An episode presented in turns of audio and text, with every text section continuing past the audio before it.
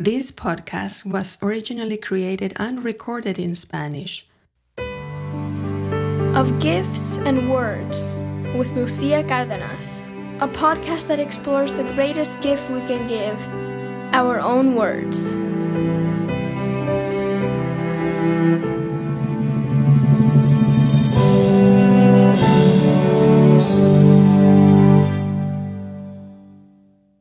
When talking about aging, there is no clearer and more universal symbol than gray hair. Those hairs that lose their original color and turn white. Normally, we think of gray hair as growing only on the head, but with age, we discover that it also shows up in other parts of the body. The day I discovered my first gray hair in my head, I remembered what everyone used to say when you see one of those, pull it out. I suppose it was to hide that first and unmistakable evidence that one is beginning to age. That must have been around the second half of my 20s. However, I decided to leave it alone. Something funny about that gray hair was its very different texture. It was as if the hair, having lost its original black color, had to make itself forcefully present with a new personality. My hair in general had been black and straight, and that gray hair was growing white, upward like a little antenna, and with curves that the rest of my hair didn't recognize. It was a very rebellious gray hair.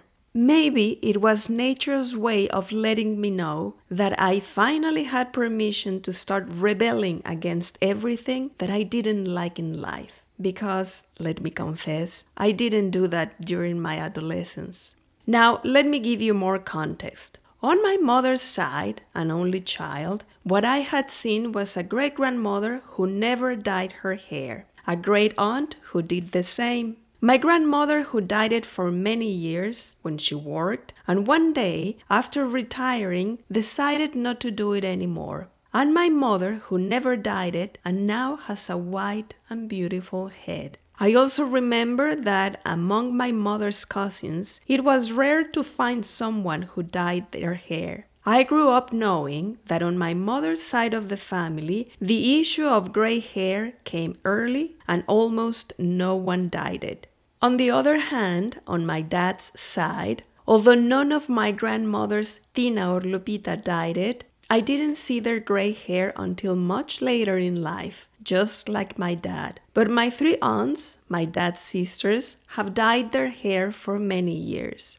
The eldest, my godmother, who is already over 80 years old, looks gorgeous with her dyed hair although she wanted me to clarify that they were not a family with a lot of gray hair. At 52 years old, I now look two different ways. If I put my hair up in a bun or a ponytail, the gray hair gladly comes out and I look older. But if I let my hair loose, the gray hair that was so visible with those hairstyles is now not so visible and I look younger. This thing about starting to grow gray hair causes very mixed reactions. In one of the episodes of the first season, the one about words that are playful, I told you about a writing exercise that I did with my twin brother, and I shared a phrase that makes me laugh. Ooh, I have some gray hairs that make my age itch. Well, to celebrate that itch, here's something I wrote. It is called if my gray hair could talk.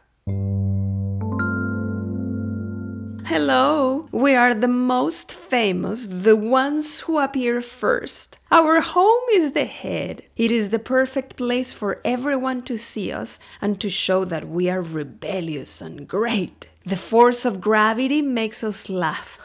And that is why we grow upwards without fear or reservations and with a different texture than the original hair. We like to see ourselves different, be original. Some of us are shy and hide under the mass of hair, but others are extroverted and adventurous. And we go out where the sunlight always shines. We like the fact that we are seen, and people talk a lot about us. Sometimes they dye us, and we feel as if we were actresses. And others, they let us be what we essentially are white and flirtatious. We are different types. Some of us arrive little by little over the years. Others, especially when there is a lot of stress, arrive as a team in a very short time. And if you don't believe us, ask Obama. But we also have the extremist ones, those who arrive either very late or very early. Either way, we are very controversial.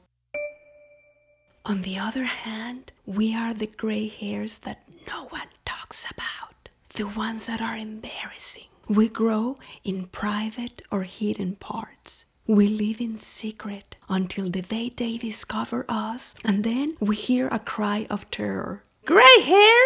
Here? Oh, how horrible! The good thing is that since we are so hidden, no one is interested in changing our color. Or are they? In general, we spend our lives in anonymity, and that is why we have become very shy and very quiet. What's up? We are the gray hairs, as they say, in your face. That is, the shameless ones, the ones who appear on your faces, on your eyebrows and eyelashes. But there are also our cousins, the ones who grow on beards and mustaches. Oh, sometimes we are criticized, we are cancelled, and we disappear. We are the misunderstood ones, but we can also be the reflection of wisdom and a life well lived. Some people let us grow in peace, but others get tired, shave us, remove us, or disappear us. Sometimes we are invisible, but we make it clear that we exist because we seem to the touch like hidden thorns. In general, we have declared war on everything that tries to extinguish us. If one of us disappears, we immediately order others to appear in the same place. And this is how we have become resilient.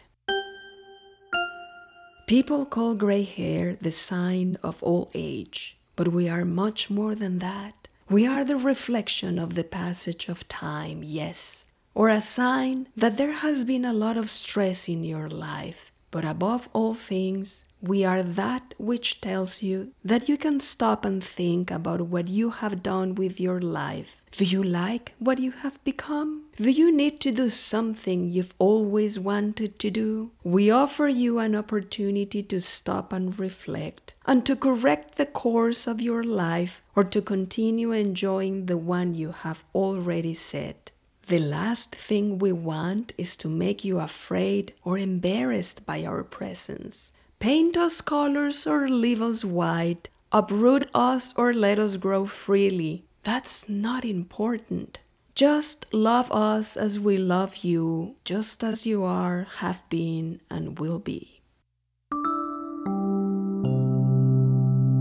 Nowadays, I feel that gray hair has taught me to be rebellious. It has made me more observant. It has taught me to respect differences. It has made me declare war on some irreverent hair, but it has also made me laugh and take this aging thing less seriously. Yes, gray hair can be a clear sign that our body is aging. So, what is the problem? There's none. This happens to every living being on this planet. We are born, we grow, we age, and we die, but we continue to be part of the earth, the planet, and the universe. Isn't that a wonderful thing? Before finishing this episode, I was curious to see what the Spanish Royal Academy includes in the entry Cano Cana, and I found the following expressions Echar a alguien una cana al aire, someone throwing a gray hair in the air, means having fun outside of your usual norm. Peinar canas, combing gray hair, is being old. Quitar mil canas a alguien, removing a thousand gray hairs from someone, means causing them great pleasure and satisfaction. And finally, sacar canas verdes a alguien, giving someone gray hair or making the gray hair become green, as funny as it sounds, refers to causing them continuous worry and displeasure. See how funny these expressions are? This is how we talk about gray hair in Spanish as something fun, or as a fact, or as something that gives us problems. This means that gray hair in itself is neither good nor bad, but quite the opposite. Well, what do you think? Could it be possible that from now on you are able to think about your gray hair in a different way? One that does not have shame or sadness or anguish? I certainly hope so. On the next episode, I will talk about wrinkles.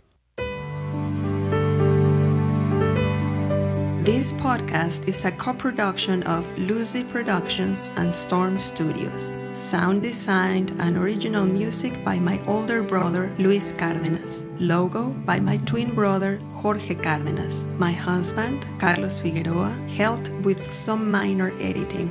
And the presentation was recorded by my daughter Maya Figueroa. Thank you, and until next time.